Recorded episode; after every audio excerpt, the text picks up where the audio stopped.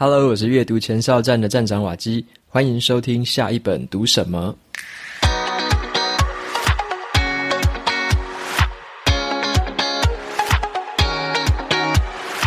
今天我要跟大家分享的这本书，它的书名叫做《FBI 谈判协商术》。FBI 谈判协商术。那这本书顾名思义的是在教我们怎么样谈判。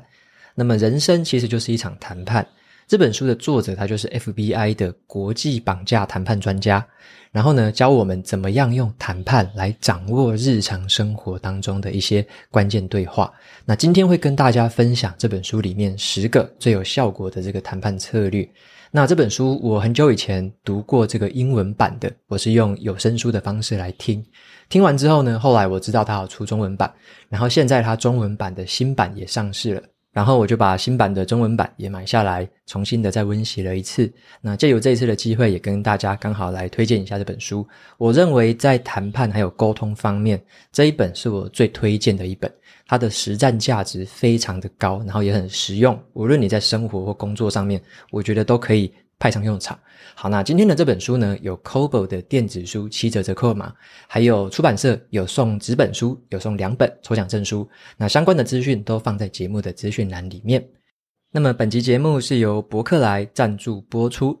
博客来呢，他们的年度盛事叫做图书周年庆，好，已经正式上线喽。那今年的主题是一千个阅读心意，强调的是阅读的逆袭还有进化。他们把十个类别的书籍，还有前一百大的畅销书籍，聚集成一个新的阅读意念，然后冲击我们的这个五官感受。什么意思呢？他认为新的世界里面需要有新的阅读意念，那期待这个新作品的诞生啊，期待新想法的冲击，还有一些新的契机就藏在这个书籍当中。那么希望的是让书籍可以走进我们的生活，所以这次的活动非常的多元跟多样，里面包含了各式各样的书籍类型的商品。那活动呢，还包含了最厉害的一些独家主打的商品。上半年各类型的阅读趋势都在这个里面。这个活动的页面呢，还有加码，让你可以领券现折。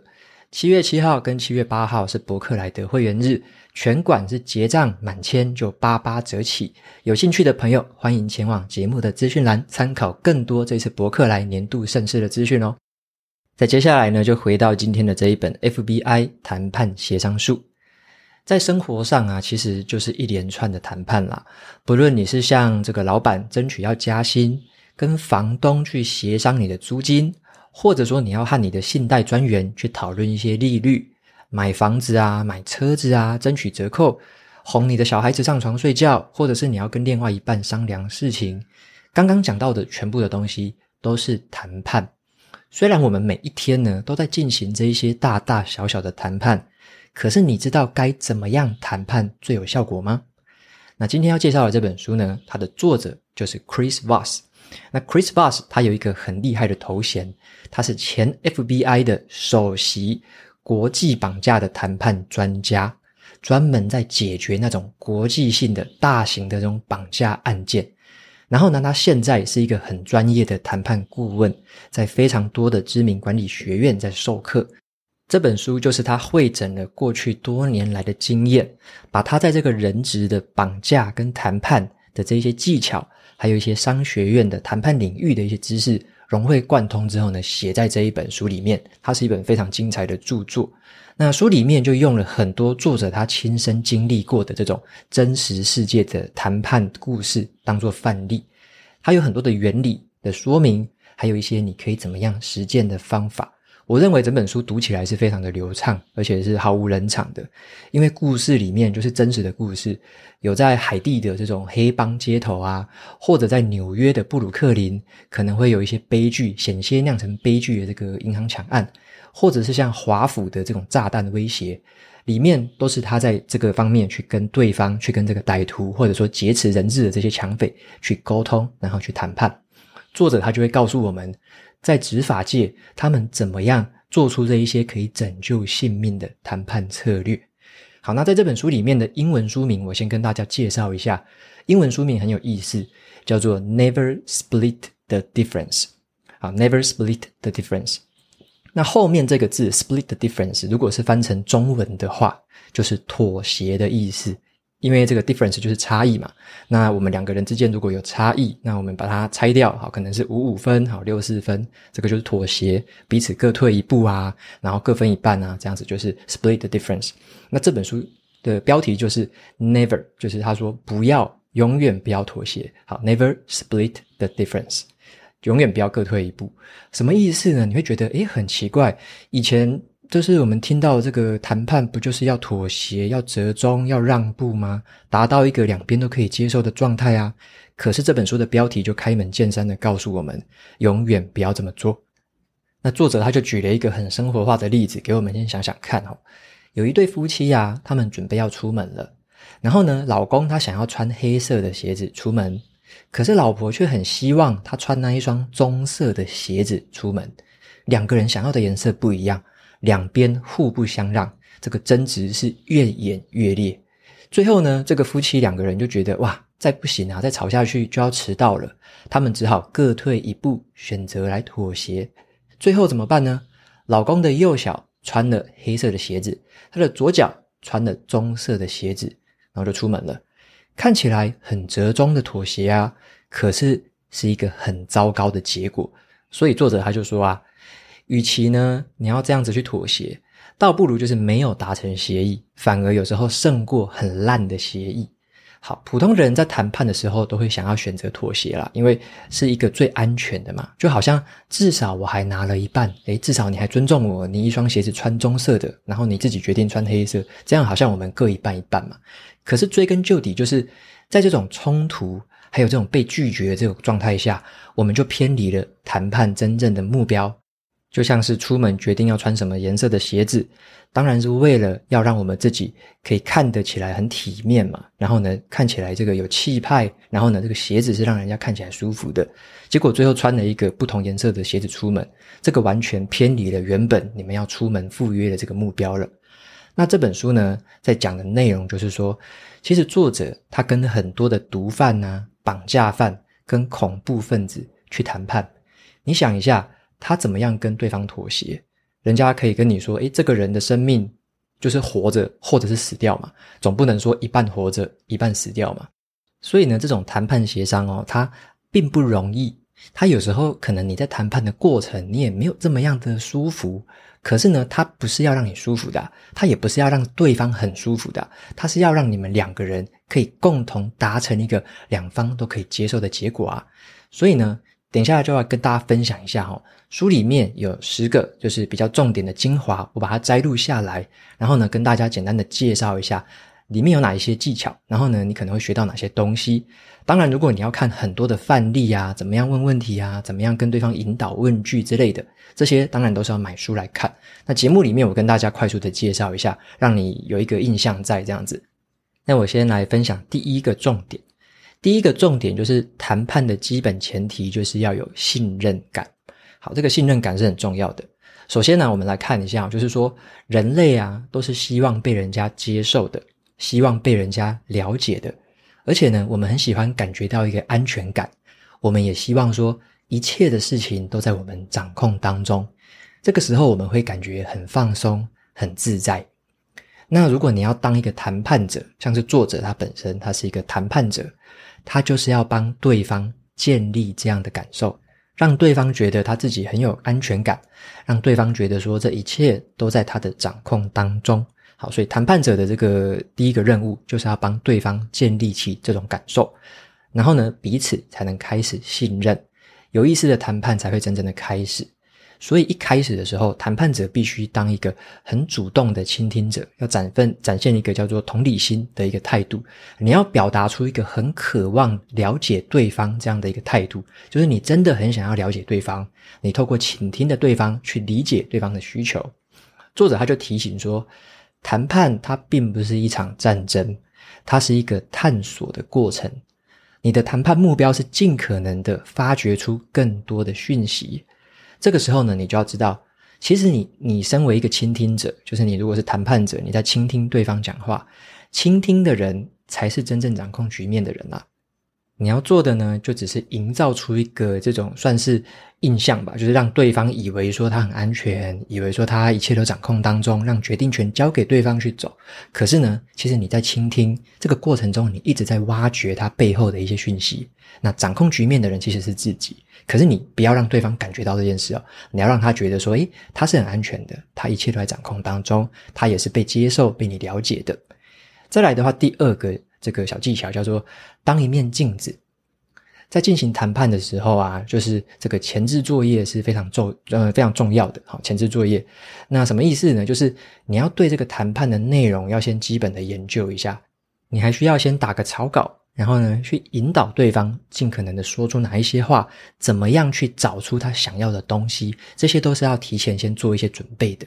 然后呢，最重要的是不要一厢情愿的。用这个自己的角度去猜测、去臆测对方的想法，就是你不要猜。谈判的过程不是用来猜对方怎么样的，而是用来测试你自己的假设。好，就是你可能会有一些假设，你认为他可能怎样，你以为他可能怎样，你以为他想要什么，这些是你的假设。好，那谈判的过程就是去验证这些假设到底符不符合这个状况。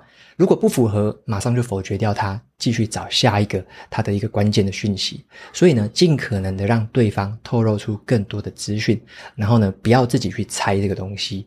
那大部分的时间呢，就是要采取一个很放松的、很微笑，然后呢，很好相处的这种很积极的声音来跟对方对谈，让他觉得说，诶，你是一个很放松的人，好相处的人。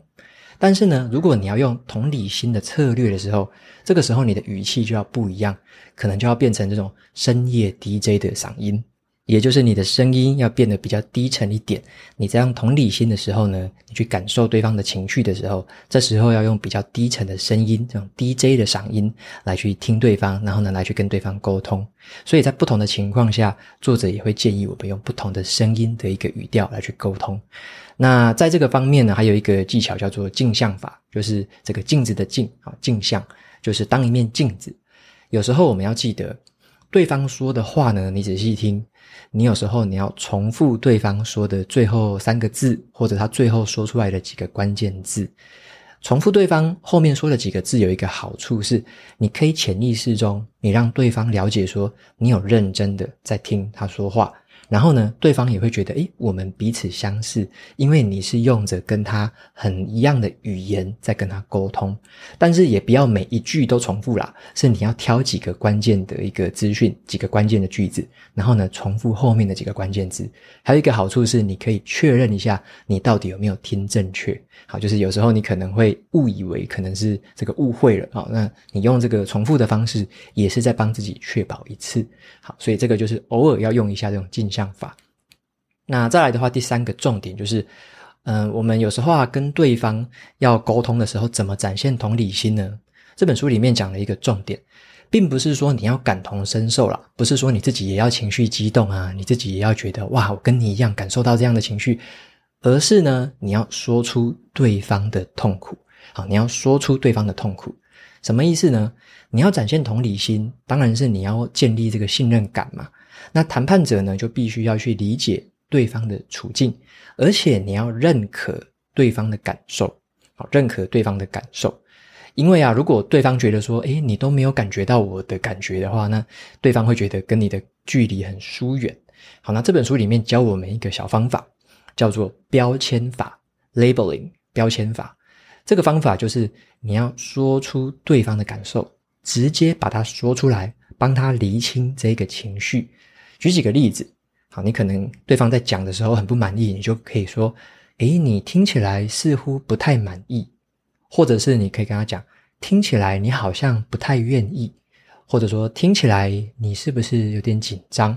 好，那这时候你就是用一些标签的方式，你来帮他贴标签。帮他认为的或他讲出来的，或者说你听起来的，你就帮他贴上去这个标签，帮他贴上去。然后呢，对方如果说你说对的时候，对方就会说对，没有错。好，可是你如果说错的时候，他也会纠正你，他会说不对不对，我我讲的应该是这样子，或者说哎呦没有没有没有，我很愿意，好，没有没有，我很不紧张之类的。好，所以说你用这个标签法，你就可以让对方了解说，哎，你是不是正确的感受到他的痛苦了。然后呢，你如果讲错，他也会快速的纠正。这个方式就是一直在验证对方的情绪感受。所以这个就是同理心的重点。他不是要你一定要去同意对方的感想，同意对方的这个这个情绪，他是要你把它讲出来，让他知道说你听懂了，你认识到了，你认可到了这个情绪，你认可到了他的痛苦。好，那你如果说你看得到对方的话，如果说你们两个人面对面是看得到对方的话，你也可以借由这个方式去看一下说，说对方真正的情绪，他表现出来的这个肢体情绪，跟他嘴巴里面说出来的是不是一致，或者说他这个表里不如一嘛，就是他讲出来的是一回事，结果他身体的这个姿势是不一样的。好，这个时候你就要再留意一下了。所以，如果你可以看到对方的话，你会有更多的资讯。OK，所以这边还有一个最后一个提醒，就是在这个过程当中，你尽量不要跟对方讲说“我理解了”或者说“我懂了”，尽量不要讲这几个字。为什么呢？这个没有帮助任何的事情，也没有显示出任何的理解程度。因为啊，你一直讲说“诶，我懂了，我理解了”，结果最后呢，你可能在某一个转折点，对方发现“诶，我说的不是这样啊，你刚刚说了一大堆，你懂了，其实你根本没听懂嘛。”这个时候会有反效果，他会对你有更多的憎恨，因为你根本在讲假的。所以呢，我们不要去说什么“我理解了，我懂了”，这个只是说给自己听而已。你要说给对方听的是要用标签法，你要直接把他的这个。看起来的感觉，看起来的情绪，直接说出来，把他表达出来的这个想法，他的痛苦，直接说出来，直接帮他贴标签。好，他对了，他就会跟你说对。所以呢，这个边这边就是一个关键，就是用标签法。然后呢，尽量不要去跟对方说什么我懂了，我理解了这样子，这是没有任何帮助的。好，那再来的话，跟大家分享的第四个重点，好是说，呃，yes 跟 no 的这个技巧，yes 跟 no。我们有时候会觉得啊，在谈判的过程当中，会很急着想要听到对方说 yes，就是你会想要对方说，哎，好啦好啦，就是你会一直逼着对方说 yes，这个谈判是不太好的。好，什么意思呢？因为作者说 yes 可以分成三种，第一种是假的 yes，第二种是肯定的 yes，第三种是承诺的 yes。有时候啊，我们弄巧成拙哈，你逼对方要说 yes 的话，要同意你的话，通常都是敷衍的。他会说：“哎，好啦，好啦，OK 啦。”或者是对方就是点头而已啊，就是肯定而已。哦，对对对，就是这样。那么最难的部分呢，是让对方说出承诺的 yes，就是他承诺会做某件事情，他答应你要怎么样行动，这种承诺的 yes 才会是一个好的 yes。好，所以说这个 yes 呢，我们不要常常去逼人家讲 yes。我们要反其道而行，你尽可能的让对方说出 no。no 这个字很好，很有趣哦。作者说这个 no 就是不啦，就是一个否定拒绝嘛。这个 no 它才是开启谈判的关键。从心理学的角度来看呢，对方他如果跟你说了一句 no，他如果拒绝了你，这个在心理学上面，对方会觉得他拥有主导权。因为对方能够拒绝你，代表他有主导权。例如说，你如果要问对方，你要跟对方聊天的时候啊，你可能打电话给对方，你就可以问他，现在这个时间是不是不太方便讲话？你就问他，现在这个时间是不是不太方便讲话？好，如果他现在是可以讲话的，他会跟你说，诶，没有没有没有，我现在可以讲话啊，请说。这个时候，对方会觉得他是老大啊，他跟你说：“诶，不会啊，我有时间，来，我们来聊吧。”好，这个就会让对方有这个主控权。他说 “no”，可是呢，结果却是你要的。可是相反的啊，你如果打电话过去，你就直接问他：“诶，可不可以跟你聊两分钟啊？可不可以借我两分钟啊？”有时候对方听到这种东西，他就会想说：“为什么要借你两分钟？我要说 yes 吗？”还是我要怎么说？就对方反而会起一个防御心态了。那所以这边的这个分享就是说，有时候你要思考一些问句的时候，你要让对方拥有一些拒绝的权利，让对方可以 say no。那反而会比你逼着对方说 yes 还来得好。好，那这边也最后提醒一下，就是说，如果你给对方的提议啊，最后对方他是说 no，他是否决了你的话，你也要冷静下来，因为你要去听懂。对方背后的意思是什么？一个 no，它可能有很多意思哦。它可能是我还没有准备好，然后呢，或者是我付不起这个钱啦。那或者是说我想要的其实是别的东西，或者是我想要跟别人谈，或者说有感觉不太对劲，我就是觉得不太不太好这样子。好，所以就是一个 no 后面有很多不同的意思。所以如果你第一次听到 no，或者说你一开始听到了一些 no，不要急着去猜这个意思是什么，你要继续的调整步伐，认真的听懂对方的真实意图，这是最重要的一件事情。好，所以这边也有一句话是说，每一个否定都会让我们更接近肯定。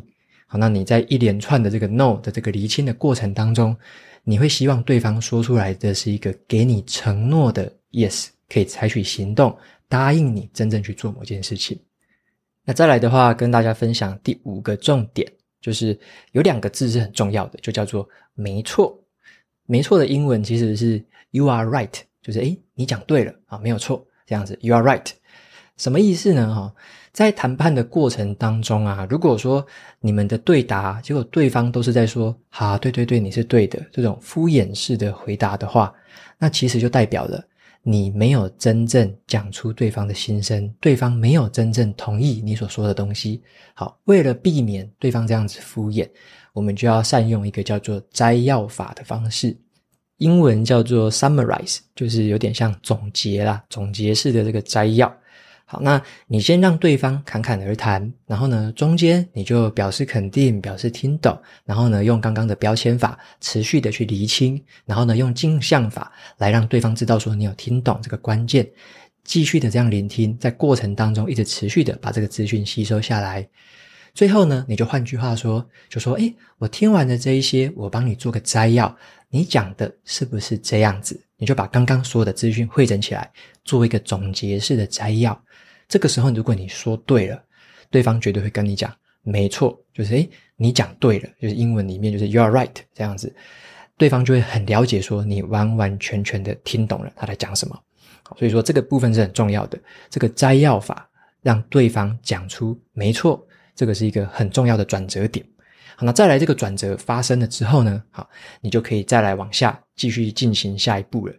那再来的话来讲第六个重点，好，就是说。你有时候，你如果是一个谈判的人啦，你要在这个过程中，你必须让对方知道你的最后期限。例如说，这个最后截止期限是什么？你必须要告诉对方啊。如果说你没有告诉对方你的截止期限是什么时候，或者说你的最低条件、你的最低标是什么时候，那对方他有时候会不太想要信任你，他会觉得说你只是在跟我谈好玩的，你好像也没有最后期限，你好像也没有最低标准，你什么这个 criteria 都没有。这个时候，对方会觉得你可能是没有那么认真的啦，所以你要让对方知道一些基本的这些条件。好，那再来的话，就是另外一个点是说，人们都会希望说被很公平的对待，我们都希望被公平的对待，所以你在跟对方可能谈判的过程当中，你可以表达一个善意，告诉对方说，我希望你感觉得到说被公平对待了。那如果说我说的话或我提的条件，有任何不公平的地方，你可以随时中断我，没有关系。你把这一个预防针先打下去，这个方法就可以提高双方的信任。它可以展现出你自己是很愿意公平的跟对方谈判的。那对方如果觉得不公平，他也可以随时的说出来。好，那如果啊真正发生了哈，就是说对方他告诉你这边好像不太公平诶，或者他就指责你说你讲的东西真的很不公平。那你也要冷静的，请对方好好的解释一下，说：“诶，是我的哪里提议不太好吗？有哪个地方不太公平？”请对方来解释一下。好，不要为了说他这样的指责，或者说不要为了这样子，好像暂时出现了一点不公平，你就退却了，你就开始想要妥协了。好，请对方把他认为不公平的地方讲清楚。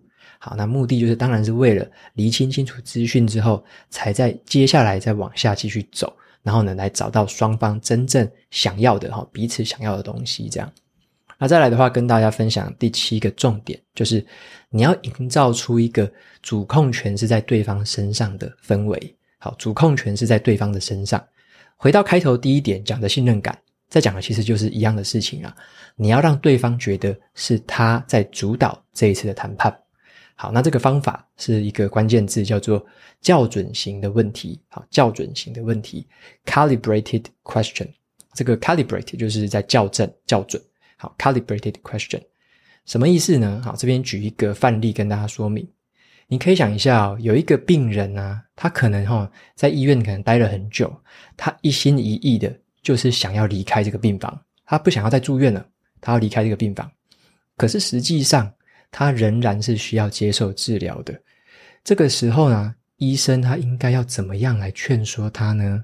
好，那如果你没有学过校准型问题的话，你可能就想说，我就告诉他不能离开嘛。你离开的话会怎么样啊？你离开就会挂掉，你离开就会不能接受治疗之类的。好，你可能就会用这种命令型的方式来跟对方沟通。那作者他就跟你讲说，你可以用校准型的问题来问他。你可以问这个病人说，你希望借由这一次的离开达成什么事情呢？好，那这个就会引发病人他思考，我离开是为了什么？那问这个问题还有一个好处。你要了解他到底想要什么，他离开的到底是因为他在这边觉得不安全，没有安全感，还是说他想要见家人，还是说他有什么其他的事情，他有什么不一样的这个诉求？你要请他来讲清楚，你借由离开想要达到什么，然后呢，借由一些校准型的问题，持续的去引导他去回答。在别人在想的过程中，你让对方去想的过程中，他会想出来一些方法，他会想出来自己真正要的是什么。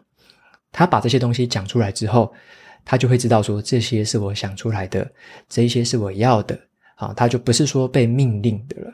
所以呢，你用校准型问题，你可以抛出这些问题，让对方去思考。这个时候呢，对方就会认为他自己有掌控权了。好，像是在谈判的过程中啊，作者他有跟很多的这个绑匪嘛之类的谈判过，好，那他就会问谈绑匪说。嗯，我有怎么有办法那么做呢？绑匪可能提出一些很难的问题嘛，或很难的诉求。他说：“我怎么有办法那么做呢？我该如何做呢？”或者是绑匪提出了很高金额的这个赎金要求，那作者他就会说：“我该如何筹到这么天价的钱呢？”然后他就会跟这个绑匪进一步的分析：“诶，我们该怎么做？”然后就会开始在分析这样子。那他也可以跟对方说：“我该怎么知道一切都很顺利？我该怎么知道人质是平安的呢？”好，那这个东西就会把问题再抛回给绑匪了。所以说，这个校准型的问题呢，就是又问很多的如何，跟问很多的什么，好去引导对方去想出来这个解决的方案。这边也分享一个例子，有一个毒贩呢，哈，他是叫做毒贩 A。好了，好，这个毒贩 A 他就绑架了另外一个毒贩 B 的女朋友。那这个毒贩 B，好，他就非常的紧张，他就找 FBI 来帮他。好，那为什么毒贩会找 FBI？这是另外一个故事啊，这边就不讲了。好，这个毒贩 B 他就找 FBI 来帮他。那作者他就让这个毒贩 B 先跟对方来谈话一下，因为毒贩 B 跟毒贩 A 他们认识嘛，他就在谈判的时候先让他们两个沟通一下。那毒贩 B 拿起电话，他就直接问了一句说：“哎，我该怎么样知道我的女朋友是毫发无伤的呢？”然后这个毒贩 A 就想了很久，大概快十秒左右。啊，想了很久之后，他就把这个毒贩 B 的女朋友带到电话筒旁边，啊，跟他说：“好，你就自己跟他讲话吧。”所以这个时候，他女朋友就来了，就证明说他是毫发无伤的，很安全的。这个时候，作者他简直是吓傻了啊！为什么？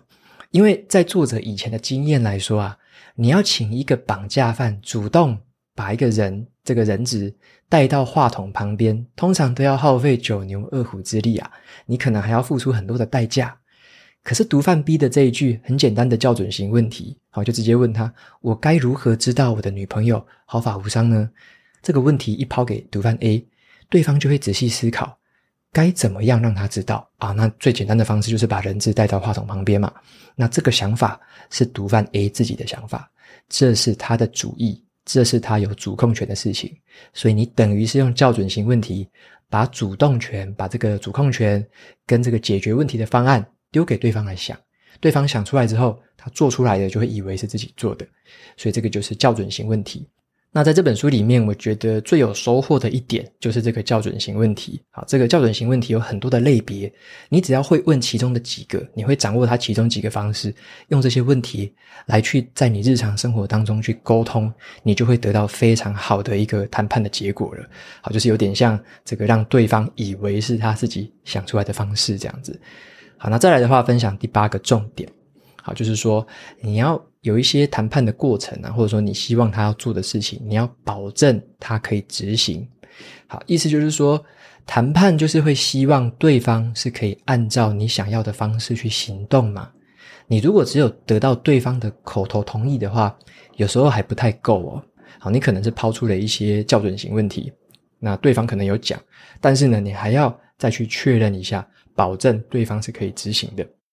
那这个保证对方去执行某件事情的这个步骤，就会用到前面所说过的全部的技巧，就是会用校准型的问题来引导对方说话，然后呢，继续用标签法还有摘要法来同整跟重复对方的这个说法，然后呢，你就重复他承诺出来的事情，让对方就听了之后说：“哦，对，没错，你讲的就是这样，我承诺的就是这样子。”好，所以说你要用这一些综合以上的方法来让对方说出没错。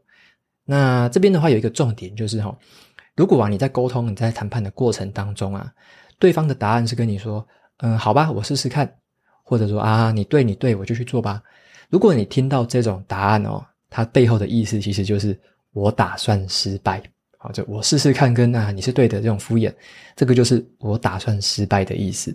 所以作者他的经验就是，如果你没有用那种这个综合以上的方法，让对方用承诺的方式说出来，而且你还跟他确认之后，他说没错，要走到这一步，才能保证对方真的会去做那件事情。那么再来第九个重点，就是要全力的去讨价还价。好，全力讨价还价。这边的话，就有一个名词叫做极端的锚点。好，极端的锚点，也就是说呢，如果你要跟对方谈价格的话，你可能如果你是买方，你当然会希望用很低价跟对方买嘛。这个时候，你就要定一个很极端的一个很低的锚点。那你在说出这个很低的价格之前，你要先打预防针跟对方讲哦。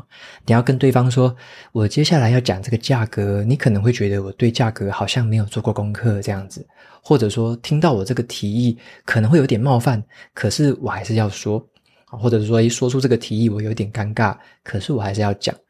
你先打一个预防针，然后就说出比你原本要买的价格。可能你预期的是这个价格，但是你就用大概六成左右的价格来当做第一个极端锚点，然后呢，就用这个很低的这个极端的锚点来开始跟对方进行谈判，在这个过程当中就会持续的讨价还价。那当这个目标的价格慢慢的拉高之后，对方他会觉得，诶，我有扳回一城哦，他会有这个错觉。那如果说你在谈判的过程当中啊，你发现，你不想要接受对方的条件，你该怎么样去表达出你的不同意呢？该怎么样委婉的拒绝他呢？那作者也有给我们一些好用的句子可以参考看看。好，例如说，你的条件真的很慷慨，但是很抱歉，这个对我不太适用。或者是说，我很抱歉，我很担心，我没有办法这么做。所以呢，在谈判的过程当中啊，你要表达出你的这个委婉的拒绝，有时候也是很关键的一件事情。好，你不能说每件事情全部都同意，或者说这个委屈的接受折中这样子，好，不能。如果你真的不能接受，你就必须用一些委婉的方式来跟对方表达。诶，我没有办法这么做，我真的没有办法这样做。好，那很抱歉，你真的很慷慨，就要用这一些比较委婉的语气来跟对方表达。诶，你真的不同意这样子。那再来最后一个重点啊，第十个重点就是你要去发现这个黑天鹅。黑天鹅就是未知的未知，就是诶根本不知道在哪里，你不知道里面的东西也不知道，就是一个黑天鹅事件嘛。那在谈判的过程中也会有这样的事情哦。首先呢，我们会比较熟悉的东西是已知的已知。什么意思呢？就是诶，你已经知道的事情，你用来做一些，你前面有做一些假设，然后呢，你持续的去验证它，把一些事情变成是已经知道的这个事情。好，就持续的去验证假设。好，那在这个过程当中，了解对方到底要什么东西，然后呢，跟你的诉求有没有办法达成一个双方都共识的一个结果。好，那这边的话，要怎么样找到这个黑天鹅呢？未知的未知，最可靠的方法。就是不厌其烦的继续的倾听，好，什么意思呢？就是你没办法透过捷径啊，你没有办法透过什么很厉害的招数，就突然找到黑天鹅啊。只有在你持续的倾听，持续的用这种镜像法啊，持续跟他信任，建立这个信任，继续去探索。就像前面讲的，谈判是一个探索的过程，持续的去探索那一些你原本没有假设的、原本你不知道的事情。在这边举一个真实世界的案例来跟大家说明。之前呢，在美国的华府，好，曾经有一个案件也蛮严重的哈，就是说有一个农夫啊，他要抗议当时政府有提一个农业政策，啊，那这个农夫就抗议这个事情，他就把一台车子哈，就开进去这个华府特区，然后呢，他就告诉警方说，他要引爆车上所有的炸弹。哇，这个时候这个华府就整个就封锁起来嘛，作者他就进去跟他谈判啊，开始跟他僵持下去。结果呢，僵持了三十六个小时都没有结果。在这个过程当中，他就持续的也是一直倾听，一直倾听。可是有一个转机出现了，有一个 FBI 的探员，他就听出来了说，说这个抗议的农夫啊，他其实呢是一个很虔诚的基督教徒。他就从某几句话里面听出来了这个讯息，然后呢，他就说：“诶，他是这个虔诚的基督教徒哦，所以我们来说一个故事来给他听。”好，他那作者他就说：“诶。”好啊，那我们来试试看。所以呢，作者他们这个谈判家，他们就跟这个农夫呢，他就跟他说：“耶稣基督是在第三天的黎明离开了墓穴，飞升到了天堂。耶稣他可以这么做，那你为什么不行呢？”结果你知道吗？第三天的早上，这个抗议的农夫他就自己走出来，他就投降了。好，所以这样的一个过程就是他们发现了这个。黑天鹅，他们发现了这个原本他们根本不知道的资讯，用这个资讯来说服了这个抗议的群众，好，抗议的这个农夫。好，那这个就是以上跟大家分享这本书里面十个摘录型的这个重点，我跟大家快速的解说一下。那书里面有很多很多的范例跟句子，还有很多真实故事。你会看到上面每一个方法，它都是有很多很多的真实故事跟真实的案例。而且每一个方法都对应到故事的这些内容，让你知道说这些方法都是跟人命相关的事情，它都可以解决了。那我们对于生活日常当中的一些事情，当然也可以派上用场。所以呢，最后总结来说啊，这一本 FBI 谈判协商术，好，就是说我觉得是我在读过沟通跟谈判方面很推荐的一本书。好，那这本书里面要讲的这个观念呢，像是同理心啊。或是真心的倾听，营造对方拥有一个主动权的这种观念，好，其实都围绕着一个重点呢、啊，就是你在跟对方沟通的时候或谈判的时候呢，对方都是有情绪的，好，对方不是理性的机器人，所以你不能只用理性的方式用逻辑跟对方沟通，而是你要去了解这些背后的情绪，他真正想要的这个诉求到底是什么。好，那很多的研究都显示啊。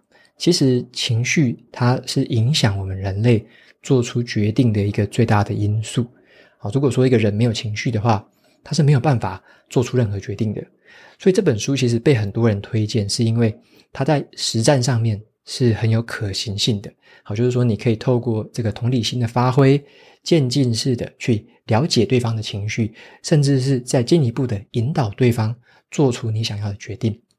那我自己的话，在那时候看完这本书，也把一些问题带到这个职场上面。那我觉得这个成效是非常好的。好像是我在跟我的下属在沟通的时候啊，我就开始用一些校准型的提问来跟他们沟通。例如说，以前呢、啊，我们可能在公司哈，你可能某一个专案，好，老板就直接会直接骂你，直接说为什么要这么久？很多老板都会这样骂嘛，为什么要那么久？为什么搞不定？为什么怎么样？这些问题都不是校准型问题，这个会马上让你的下属有这个防御心态。你只要问他为什么要这么久，你会得到的就是一堆借口跟推脱之词。他就开始解释嘛，为什么那么久？因为这个，因为 A，因为 B，因为 C。好，大家就开始解释，开始有借口了。可是你如果去改问他一件事情，你跟他问说，我们要如何才能更快的完成呢？好，为了达成这个目标，我们该如何做呢？你会怎么做呢？如果换成是你，你会怎么解决呢？透过这一些校准型的问题，你得到的会是解决的方案。好，所以说我觉得我把这些问题带到职场上之后，用这一些比较引导性的这种校准式提问，你会得到一些很有建设性的答案。而且当对方讲出来之后，他会以为是他讲的，他会以为说，诶，这个是我想的，我决定的，好，我要这么做，所以他会去这么做。所以用这个方式去让对方认为自己是拥有主控权的，可是真正引导他讲出这样子的一个解决方案的，当然还是在于谈判者的本身嘛。那最后就回到这本书的英文标题好了哈，英文标题叫做“永不妥协”。好，意思其实它背后的意涵就是这样子：真正最有创意、最好的解决方案，通常是在你跟对方可能很烦恼、很困惑，甚至是有一点冲突之下才会产生出来的。如果你们都选择折中让步的话，永远办不到这一点，绝对办不到有创意又有优质的解决方案。只有当我们勇于接受风险，这样子的一个心态，勇于跟对方谈判，来了解，来排除对方的困扰，然后呢，来把自己的困难告诉对方，在这个充分的沟通之后。两方才会达成最好的协议，好，才不会让人质说一半是死的，一半是生的。好，你绝对在人质谈判的时候，你不会这样谈。在我们的日常生活当中，有很多情况下，我们也尽量不要让自己都处于一个就是折中啊、让步的这个状况。好，所以作者他最后给我们一句话：要成为这个日常的谈判大师的第一步，就是要克服对于这个谈判很排斥或者是很唯恐不及的心态。好，就是谈判是一件好事，不要因为有可能跟对方会起一些这个冲突啊、困惑，你就很害怕。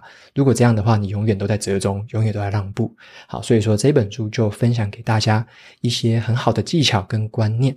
那这些里面的问题，你都可以带回去，然后呢，在你的日常生活当中啊，在你的工作啊，甚至是你一些亲子教养，这些问题其实都很可以来帮助你发挥更多的同理心。然后呢，把很多的解决方案来让对方自己去思考。那思考之后，你也把你的难处，把你想要的东西，才在你理解对方之后，才跟他来说出来。所以就是有一个顺序跟一个步调。那在这个步调中，就持续的去了解双方所要的是什么，最后达成一个原本你可能想象不到的解决方案。好，那这本书的话，就是 FBI 谈判协商术，就推荐给大家喽。那么最后一样来念两个 Apple Podcast 上面的五星评论。好，第一位听众叫做小资富妈妈，他说很棒，受益良多，很疗愈的声音。OK，非常谢谢这位听众的留言，好，也很开心你欣赏我的这个讲话声音，好，非常谢谢你。再来的话是第二位听众，他的名字叫做零七三一 Wen，他说呢，阅读前哨站根本是造福小站。我是从马克那一集访谈认识到瓦基的。一直以来，我都是一个高敏感的族群，很容易焦虑，也很容易感到自卑。但是瓦基的说书给了我很大的力量，总是在低潮的时候，或是遇到挫折的时候，突然听到了相关的说书集数，就好像是指点迷津的魔法一样，戳了一下我那一个胡思乱想的脑袋。我也透过聆听这个节目，了解。更多领域的事情，然后呢，整个生活思维就像被翻转一样，能够这样子一边工作一边吸收知识，真的是非常的充实。那也因为提前知道了哪一本书的内容我有兴趣，所以在买书的时候能够更精准的做选择。好，真的很谢谢瓦基很努力的制作，我也要试着把我的好运分享出去。最后是一个这个幸运草的符号。OK，非常谢谢 Wen 的留言。那也很开心，你是从马克的那一集访谈认识到我。我跟马克聊那一集真的是很开心，他真的问了、挖了好多我心里的这个想法出来。OK，那也非常谢谢你，然后也很开心从那边认识到。那也更开心的是，可以让你感觉到说这个生活的思维是有整个翻转过来的。那这也是我觉得让我呃备受鼓舞的一件事情。好，就是我觉得我分享的内容，因为有好多的听众跟读者有告诉我一些回馈。让我觉得很感动的，就是对于思想上面的转换吧，就是像突然开窍一样，就觉得说，原来可以这么想，原来可以这么样做事情，原来还有这一些解决方案，原来还有这些资讯，就会觉得说，诶，这个世界真的是很大，诶，看事情的角度可以很多元，解决事情的方法真的有很多种，那我们的思维方式当然也有很多种，所以我觉得书籍给我的一个启发。最大的也是在这边，就是让我看到了整个世界的宽阔，让我知道了有很多不同的可能性。那我也很开心，能够把这样的一个体会，或者说这样的一个理解跟学习到的东西，可以再进一步的分享给大家，让大家更知道说，哇，原来有这么庞大、这么广大的这个知识，或者说这么广大的一些想法、一些思想。那我觉得这是我自己也非常开心的一件事情。好，那也非常谢谢 Wen 的留言、支持和肯定。OK，那节目到这边就正式进到了尾声喽。如果你喜欢今天的内容，欢迎订阅下一本读什么，然后在 Apple Podcast 上面可以留下五星的评论，推荐给其他的听众。你也可以用行动来支持我，一次性的或每个月赞助九十九元，帮助这个频道持续运作。如果你对这个频道有任何的想法或想要问我的问题，都可以在节目的资讯栏传送门的连接里面找到留言给我的方式。我每周呢也会在阅读前哨站的部落格分享读书心得，喜欢看文字版本的朋友可以去订阅我的免费电子报。好的，下一本读什么？我们下次见喽，拜拜。